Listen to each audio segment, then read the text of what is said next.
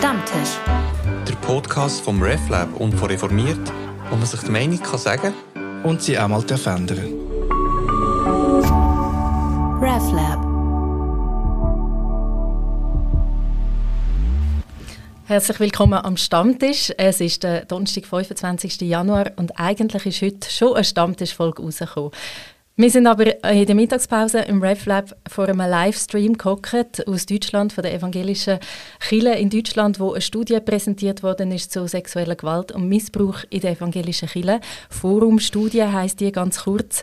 Und wir haben gemerkt, wir wollen da zeitnah etwas dazu machen. Wir sind, es hat uns betroffen gemacht, was da rausgekommen ist. Und weil man ja in der reformierten, in der evangelischen Kirche schnell den Impuls hat, um zu sagen, ah ja, Missbrauch das ist bei uns ja nicht so ein grosses Problem, das sind die Katholiken, die das Problem haben. Und man aber sehr schnell gemerkt hat, nein, das ist jetzt wirklich der letzte Beweis dafür, dass das nicht stimmt, ist es uns wichtig, auch zu signalisieren, dass wir uns da damit auseinandersetzen dass, äh, ja, eben wie gesagt, dass das betroffen macht und wir das ernst nehmen wir tun aber gerade schon eingrenzen. Es ist jetzt gerade ein paar Stunden, nachdem die Studie vorgestellt worden ist. Wir können da keine fundierte Auseinandersetzung damit leisten. Wir haben, äh, das sind über 800 Seiten. Wir haben das jetzt nicht im Detail gelesen. Wir stützen uns auf eine Zusammenfassung, weil das PDF abzurufen ist. Und forumstudie.de tun wir auch verlinken. Und ähm, genau, es ist jetzt einfach ein erstes Gespräch zu dem Thema, wo wir das thematisieren wollen. Ich habe gar noch nicht gesagt, wer da mit mir sitzt. Da ist der Thorsten Dietz von Fokus Theologie. Hallo Thorsten. Hallo, Evelyn. Und Jana Horstmann vom RefLab. Hallo Jana. Hallo. Ja, wie ist es euch gegangen? Ihr seid äh, beide aus Deutschland, wo ihr jetzt die Präsentation für die Studie gesehen habt. Ich als Schweizerin kann da sagen, ah ja, das betrifft mich jetzt noch nicht ganz direkt. Wie geht es euch damit? Wie geht es euch heute? Ja, das ist ja quasi die ähnliche Reaktion wie die evangelische Kirche genau. nach, nach, der Studie genau. der katholischen Kirche. Dieses, äh, ja, es betrifft mich nicht, es betrifft mich nicht, also muss ich mir auch keine Gedanken dazu machen. Und ich glaube, da wurden wir eben jetzt alle Lügen gestraft. Natürlich betrifft es uns und uns betrifft es und es betrifft uns eben auch vermutlich viel mehr, als wir gedacht hätten und als wir uns vielleicht auch gewünscht hätten. Und ähm, ja, damit jetzt ähm, eindeutig die, die ähm, Notwendigkeit, sich damit wirklich auseinanderzusetzen und zu schauen, ähm, was, was machen wir jetzt damit, wie gehen wir, wie gehen wir damit um, ähm, wie schaffen wir Möglichkeiten, da, ähm, ja, da weiter Aufdeckungsarbeit auch leisten zu können. Ähm, auf was muss man schauen in Bezug auf die Strukturen, auf die kirchlichen Strukturen. Ähm, genau, was sind die Punkte auch aus dieser Studie, an denen wir jetzt dran sein müssen?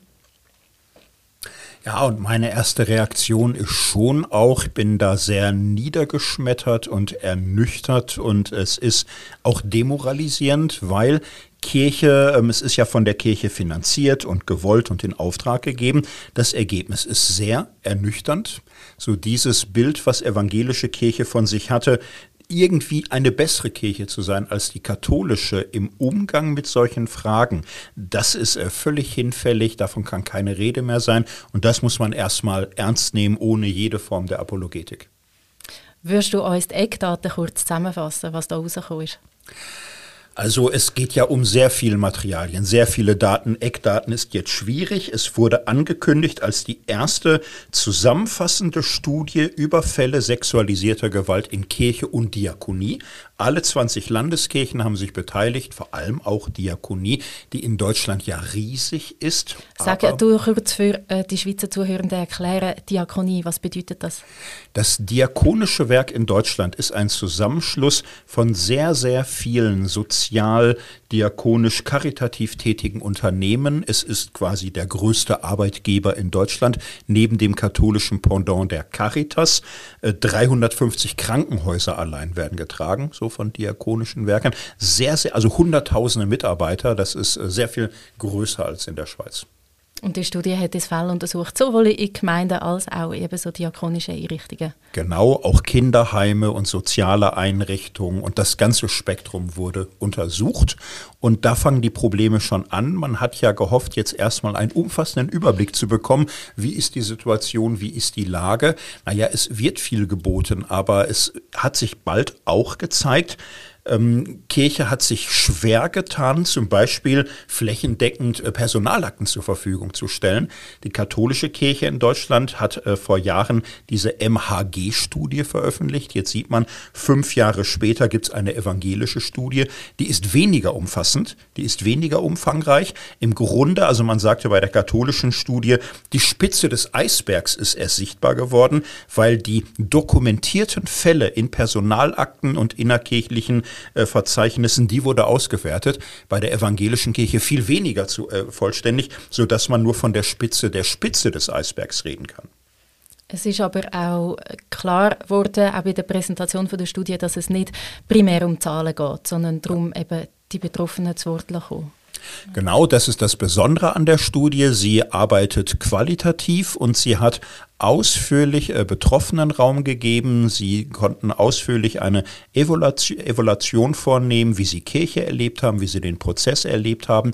Das ist sicher eine Stärke der Studie, dass die Kirche sich diese Außenwahrnehmung hier zumutet. Ja, und natürlich, es ist eine ganz notwendige Zumutung, die dabei zustande kommt. Was ist dir, Jana, am meisten aufgefallen beim Lesen von dieser Studienzusammenfassung? Ich glaube, das was, das, was Thorsten gerade ähm, schon, schon erwähnt hat, also dass einfach diese qualitativen Interviews mit den Betroffenen geführt wurden. Wir haben vorhin in der Pressekonferenz auch ähm, die Stimme einer der Sprecherinnen der Betroffenen gehört, ähm, die sich zum Beispiel auch ganz klar geäußert hat und gesagt hat, es geht um Aufdeckung.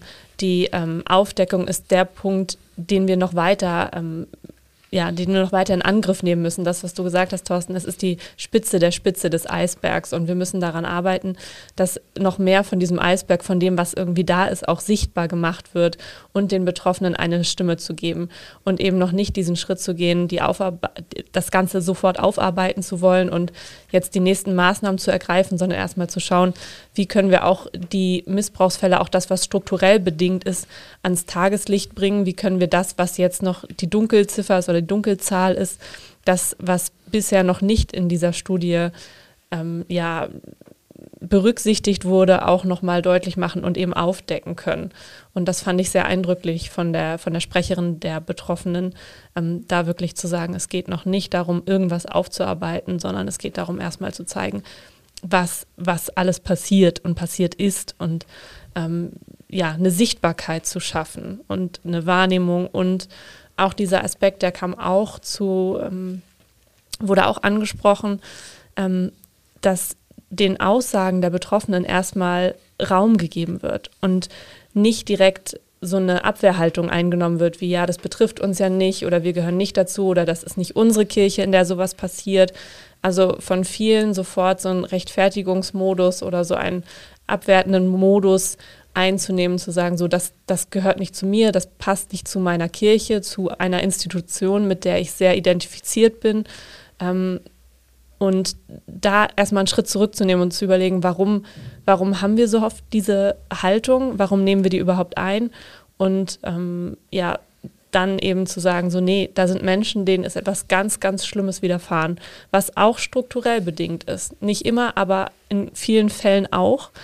Ähm, und dem einen Wert zu geben. Da hat ja gerade du hast die Aufdeckung angesprochen und da äh, sieht man ja jetzt, dass Kille keine gute Falle gemacht hat. Ja, also was ähm, doch extrem ernüchternd ist, ist äh, das äh, klare Ergebnis. Bis 2018 hat die EKD äh, weitgehend versucht, das Thema zu ignorieren. Seit 2010 war es in Deutschland ein großes Thema, weil in der katholischen Kirche sehr viel aufgebrochen ist. Aber ähm, es war von Anfang an die evangelische Linie zu sagen, na ja, die katholische Kirche hat das Zölibat und sie hat diese Priester mit ihrem besonderen Nimbus und sie hat diese Bischöfe, die alles verschleiern und dieses überhöhte Selbstbild von sich selbst. Wir Evangelischen bei uns sind Verheiratete, wir haben viele Pfarrerinnen, wir haben auch nicht dieses Machtgehabe, wir sind progressiv, wir haben auch keine verklemmte Sexualmoral, wir haben diese ganzen Risikofaktoren nicht. Also Einzelfälle, tragische Einzelfälle räumen wir ein, aber das ist es dann auch. Das war eine Lebenslüge, das war äh, auch Irreführung, man hat sich selbst irregeführt, auch die Öffentlichkeit. Das Hauptergebnis ist diese riesige Diskrepanz Diskrepanz zwischen einem idealisierten Selbstverständnis der Kirche bis in jüngste Zeit und den tatsächlichen Befunden, die allmählich sichtbar werden. Also zum Beispiel eben, dass sehr viele Pfarrpersonen unter den Tätern sind. Man muss da nicht gendern, hast du vorher gesagt. Äh, über 99 Prozent sind Täter. Ähm, vielleicht gleich noch die Zahlen, die in der Studie vorkommen. Es sind über 1200 Beschuldigte aus diesen Stichproben, wo man Personalakten hatte, und über 2200 ähm, betroffene Fälle. Ähm, es handelt sich sehr viel um Fahrpersonen. Bei der Hälfte der, von der Beschuldigten sehr viele davon sind verheiratet gewesen. Und ähm, die Betroffenen sind in der Regel sehr jung gewesen, wo ihnen etwas angetan worden ist. Die ersten Taten im Schnitt im Alter von elf. Also es macht, es ist wirklich schockierend, was da rauskommt. Ja. Auch sehr viel, das ist mir auch noch aufgefallen, äh, sehr viele männliche Opfer, ähm, beziehungsweise Opfer, jetzt komme ich gerade in das Wording, wo man nicht verwenden sollte, sehr viele männliche Betroffene.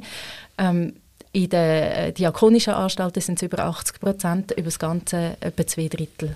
Schon speziell, also schockierende Zahlen. Ja, genau. Und ähm, man wird das nach und nach äh, aufarbeiten müssen. Also es gibt diese Fälle, von denen man länger weiß, dass etwa frühere Heime äh, oft äh, Orte waren, wo systematischer und grausamer Missbrauch stattgefunden hat, oft an Jungs auch, äh, in diakonischen Werken, in kirchlichen Einrichtungen.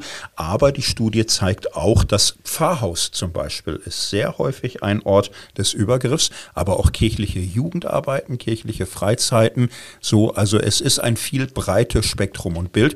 Und das Traurige ist ja, also man, man kann sich immer hineinflüchten in die Logik, ja, Täter, Täter gibt's überall. Ähm, wie viel verleugnet und vertuscht und verdrängt wurde. Das ist eigentlich das Dramatische.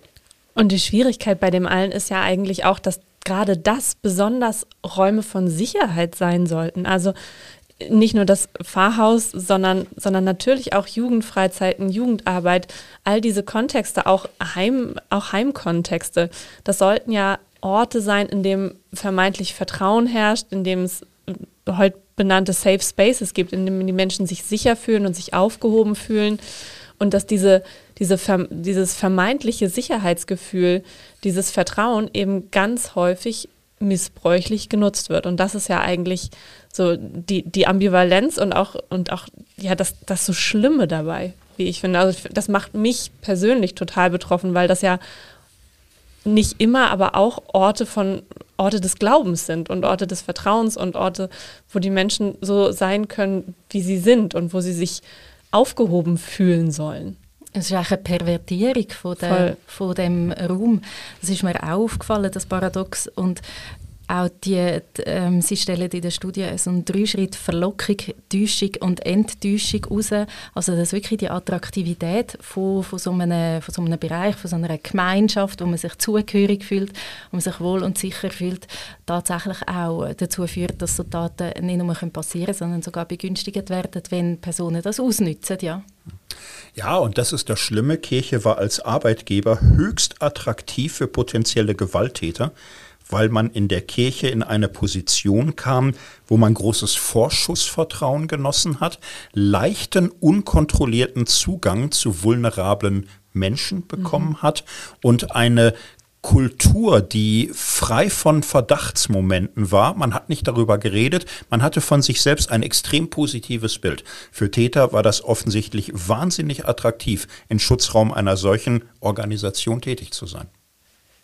Und da sind wir jetzt wirklich auch bei den strukturellen Merkmalen schon angekommen in der Diskussion, wo es eben überhaupt keinen Unterschied macht, befindet man sich jetzt in der Schweiz oder in Deutschland oder irgendwo, ähm, wo so Gemeinschaften betroffen sind von sexueller Gewalt. Was sind andere Resultate noch, die rausgekommen sind, wo wir auch davon lernen können, als Angestellte der evangelischen Kirche, als Pfarrerin in deinem Fall, Jana, als vielleicht agente Pfarrperson in meinem Fall, die Studie ist ja darin sehr mutig oder na, was heißt mutig, also berechtigt, dass sie theologische Probleme anspricht. Mhm. Sie sagt, die Kirche hat theologische Probleme. Sie hat ein Denken, wo ständig Schuld und Vergebung im Zentrum steht und äh, ist dann aber gar nicht in der Lage, wenn Menschen ihr Vorwürfe machen, wirkliche Verbrechen vorwerfen, das äh, sich auch mal als Beschuldigte zu sehen, ohne sofort von Vergebung und Versöhnung zu reden. Also Betroffene oder Opfer besagen, es war extrem unangenehm, dass wir ständig Seelsorge angeboten bekommen haben, zu Traumatisierten erklärt worden sind und schnell das Angebot war, der Täter will sich entschuldigen, wir können da Mediation und, und so. Nein, darum geht es nicht. Die Kirche war nicht in der Lage, die Sache untheologisch und nicht geistlich verquakt einfach auch mal als ein Ort des Verbrechens sich wahrzunehmen, wofür man gerade stehen muss. Ich finde das auch spannend in Kombination mit der Rolle der Fahrpersonen in der Kirche, ähm, weil ich gerade so über das Bild des, des Hirten nachgedacht habe und ähm, dann ist es ja auch, wenn, wenn wir diese Metapher jetzt mal nutzen, wenn die Fahrperson der Hirte ist und sich einem Schäfchen etwas tut oder einem Schäfchen ähm, Böses angetan wird, dann kommt diese Person ja nie aus dieser Hirtenrolle raus, sondern bleibt immer der, jetzt mal patriarchal gesprochen, der väterliche Hirte, der väterliche Pastor, der sich darum kümmert, hat immer diese seelsorgliche Position, wie du es gerade angesprochen hast, Thorsten. Und das, finde ich, lässt sich so ein bisschen auf die Position der Kirche in Anführungszeichen übertragen. Eben immer auch dieses so ein bisschen paternalistische, äh, von oben herabkommende, ich kann dir Seelsorge anbieten, du kannst aber doch mit jemandem von uns reden. Und das ist natürlich überhaupt gar keine Kommunikation dann auf Augenhöhe und das nimmt ja auch das Leid der Betroffenen überhaupt gar nicht ernst. Und dass wir quasi immer noch diese die strukturbedingt in, in solchen, ja, solche Personen mit so viel Macht und auch mit solchen ähm, ja, Gemeindestrukturen irgendwie die Pfarrpersonen immer noch so ausgebildet werden, dass sie eben so viel Macht haben können. Ähm, das zeigt ja auch, dass, dass dieses Problem, was da war, vielleicht auch noch immer weitergetragen wird. Und es schiebt auch die Verantwortung der Betroffenen zu. Oder? Es geht um persönliche Aufarbeitung und es geht nicht um Konsequenzen für die Täterschaft. Hm. Ja, ja und ähm, Täter haben immer Mitleid genossen, Unterstützung und man will ja nicht unbarmherzig sein. Also man hatte immer religiöse Kategorien, die irgendwo ihren Sinn haben. Aber in diesem Zusammenhang, wo man selbst äh, die, der Täterort war, waren sie völlig deplatziert. Was hat die ganze Geschichte, wenn wir jetzt auf Täter schauen, für einen Zusammenhang mit dem Sexualitätsverständnis innerhalb der evangelischen Kirche? Die Ergebnisse sind sehr spannend, weil deutlich geworden ist, also Betroffene sagen, ähm, es ist in der evangelischen Kirche so völlig verrückt. Es oszilliert zwischen Tabuisierung und Entgrenzung. Es gibt kirchliche Gruppen, die äh, im Grunde parallel zu katholisch-konservativen Kreisen Sexualität schnell mit Sünde identifizieren und da sehr repressiv sind, kein Sex vor der Ehe und so weiter. Und es gibt Gruppen, die sehr stolz sind auf ihre Progressivität, auf ihre Entspanntheit, auf ihre Freizügigkeit. Beide Gruppierungen waren anfällig für, äh, für Täter beide und zwar mit unterschiedlichen Logiken. Bei den einen konnte die Verschämtheit und das autoritäre Gehabe auch der Sexualethik dazu führen, dass Betroffene sich nicht mal getraut haben anzusprechen, was ihnen angetan wurde. So bei anderen, also in sehr progressiven liberalen Gruppen kam es zu Übergriffen mit einer ganz anderen Logik, wo man sagte, wir sind ja modern, wir sind ja progressiv, bisschen knutschen, bisschen knuddeln, da ist ja wohl nichts dabei, du wirst ja jetzt hier wohl nicht verklemmt sein und so. Also wo man konservative und liberale Logiken ausnutzen konnte, Menschen in etwas hineinzuziehen, was diese eigentlich nicht wollten. Vielleicht hat die Verklemmtheit oder auch die Entgrenztheit auch dazu geführt, dass man gar nicht gewusst hat, wie geht man denn kompetent damit um, wenn so jemand kommt und ähm, bei einer ähm, teilweise teilweise sehr kurz nachdem das passiert ist. Ähm, und dann wird vielleicht ablehnend reagiert, das wird einem nicht geglaubt. Und das wirft nachher die eigene Aufarbeitung auch wieder zurück, dass sich Leute nachher vielleicht 20, 30, 40 Jahre später nochmal melden. Und nachher aber offenbar immer noch so inkompetent damit umgegangen wird. Was, ähm, also gibt es da keine Gibt es da keine Bestrebungen, da mehr Kompetenz zu schaffen im Umgang, äh, für wenn jemand kommt und einem berichtet, was da passiert ist? Naja, in, in jüngster Zeit erst. Also der äh, Kompetenzrückstand der Kirchen ist schon dramatisch, finde ich. Das ist ja ein Thema, was ab den 90er Jahren in der Öffentlichkeit äh, intensiv thematisiert wurde. So, da lief ganz viel Veröffentlichung. Ich selbst war 2000 bis 2005 Vikar Pfarrer. Es war kein Thema. Kann mich überhaupt nicht erinnern, dass da irgendeine Sensibilisierung stattfand. Im Grunde gab es die Überzeugung, wenn wir die richtige Ethik haben und äh, gute Seelsorgende sind, dann wird das doch kein Problem sein. So, und äh, diese Inkompetenz, ähm, nicht auf Strukturen zu schauen, auf systemische Zusammenhänge, die äh, täterfreundlich und mit missbrauchsanfällig machen und zu glauben, die richtige Lehre und die richtige Herzenshaltung oder so hilft etwas, das war große Naivität, große Blauäugigkeit, die hat man sich viel zu lange gegönnt, EKD weit bis vor wenigen Jahren letztlich. Ne? Und da muss man höchste Zeit, dass man da dran geht. Es erinnert mich an eine Schulung, die wir vor einem Jahr hatten. Da äh, bei unserer Arbeitsstelle im Umgang mit Grenzverletzungen, beziehungsweise eben, dass man überhaupt diskutiert hat darüber, was ist schon eine Grenzverletzung, was empfindet, was empfindet Leute dieser Gruppe jetzt als Grenzverletzung, wie sind auch die Wahrnehmungen unterschiedlich und es gibt da Schutzkonzepte. Ich habe vorher auch schnell geschaut bei der evangelischen Kirche in der Schweiz. Da gibt es auch so Schutzkonzepte, ähm, Handreichungen und so weiter im Umgang und wir haben auch darüber diskutiert vorher, was bringen denn so Konzepte. Es muss wieder, also es ist wichtig, dass es die Konzepte gibt. Es ist auch ein wichtiges Signal, dass man, sich, dass man das nicht duldet, so Grenzüberschreitungen. Auch, dass es Räume gibt, wo man über so Sachen diskutiert. Aber schlussendlich braucht es auch den Sprung in die Kultur von einem Unternehmen, von einer Kirche, von einer Gemeinschaft. Ich denke, das ist auch sehr wichtig. Also das ist ja die Rückmeldung ähm, der Menschen, denen das angetan wurde, dass sie sagen, Kirche hat ein Selbstbild der Selbstüberhöhung. Man sieht sich als der Ort von Geborgenheit und Sicherheit. Und dieses Bild einer guten Gemeinschaft führt dazu, dass Konfliktvermeidung irgendwo immer das Vorzeichen ist, man will sich nichts Böses und keiner fährt dem anderen an die Karren. So, man will im, im Grunde keine Verdachtsmomente sehen. Man hat immer so einen geschönten Filter bei der Selbstwahrnehmung auf Kosten vulnerabler Menschen. So, denn bei vielen Fällen ähm, ist es ja nicht sofort die extreme Tat, es sind viele Übergänge und dass man bei diesen vielen Übergängen der anzüglichen Bemerkung oder des übergriffigen Verhaltens nicht wach ist und nicht das anspricht. So eine Kultur, wo Dinge angesprochen werden, die noch längst nicht justiziabel sind oder so, das bräuchte man eigentlich. Denn wenn das alles geht, wenn Menschen damit durchkommen, werden sie irgendwann auch Grenzen des wirklich extrem Bösen auch überschreiten, weil sie merken, es geht ja ja, hier kann mir nichts passieren, hier bin ich sicher. Ja, und ich glaube, damit steht sich die Kirche auch immer so ein bisschen selber im Weg, weil eben auf der einen Seite, wie du es gerade gesagt hast, werden äh, begünstigen diese Strukturen, dass sich Menschen eben, die das ausnutzen, in diesen Strukturen wohlfühlen. Auf der anderen Seite ist eben diese seelsorgliche Haltung da und auch diese, dieses Bedürfnis so, wir wollen es doch eigentlich richtig machen und wir wollen doch allen Menschen irgendwie einen Raum und einen Ort hier geben. Und das führt eben dazu, dass diese Grenzen, wo wir über Grenzverletzungsschulungen gesprochen haben, diese Grenzen eben sehr, sehr schwammig werden. Und da fehlt dann meines Erachtens nach auch eine klare Haltung, eine klare Kante, eine klare Haltung ähm, zu Bereichen, in denen es wirklich eben grenzverletzend wird. Und wenn es darüber hinausgeht, dass das dann auch kein Ort mehr ist, wo das geduldet wird oder wo das, wo das überhaupt vertuscht werden kann. Und du hast die, die Grenzverletzungsschulungen angesprochen. Ähm, ich habe in meiner Zeit des Vikariats, in meiner Ausbildung zur Fahrerin schon mehr erlebt. Ich habe die ein bisschen nach Thorsten gemacht.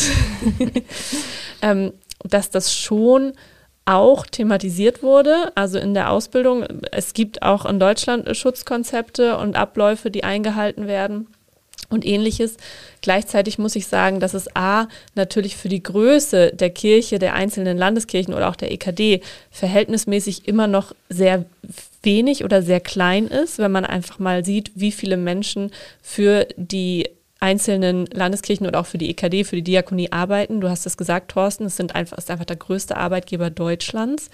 Ähm, dann sind gefühlt diese Schutzkonzepte vielleicht immer noch zu wenig oder das, was da gemacht wird, auch erst in den letzten 10, 10 15 Jahren, 20 Jahren vielleicht. Und auf der anderen Seite gibt es eben immer noch strukturelle Dinge, die so sind, wie sie vor 20, vor 30, vor 40 Jahren waren, die sich nicht verändert haben, die eben genau das, was du gesagt hast, nach wie vor begünstigen.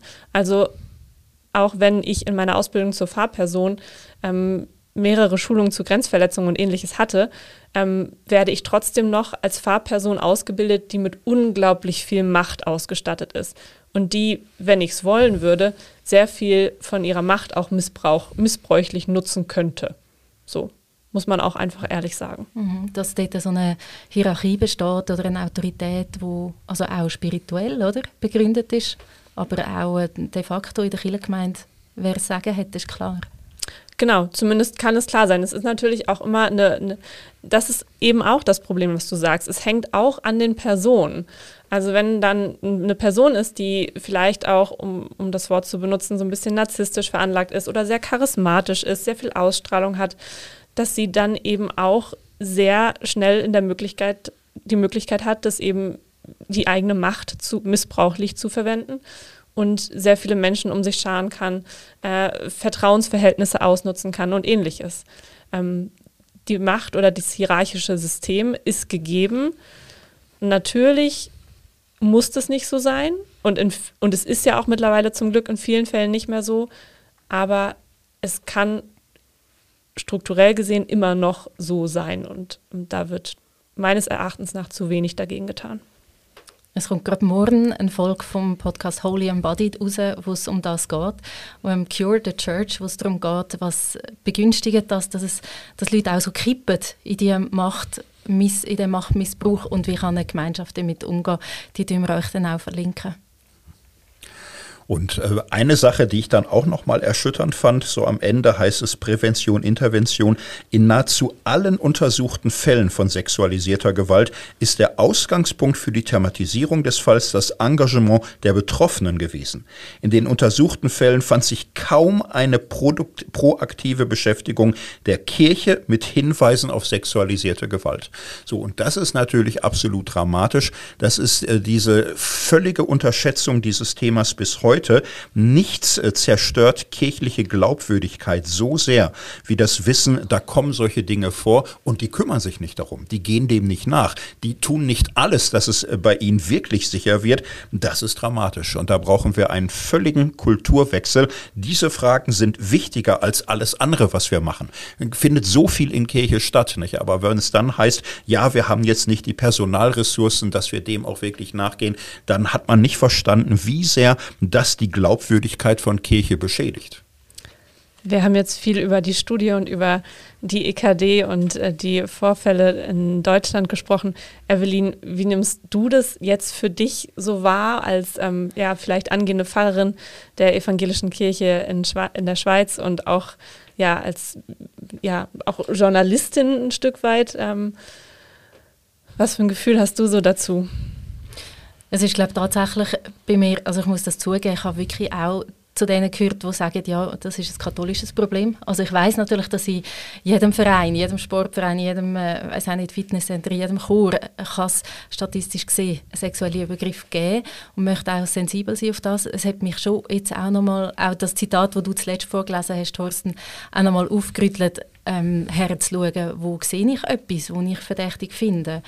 Also jetzt nicht um Leute anzuschwärzen, aber um wirklich auch den Betroffenen zur Seite stehen und auch mich getrauen, etwas zu sagen.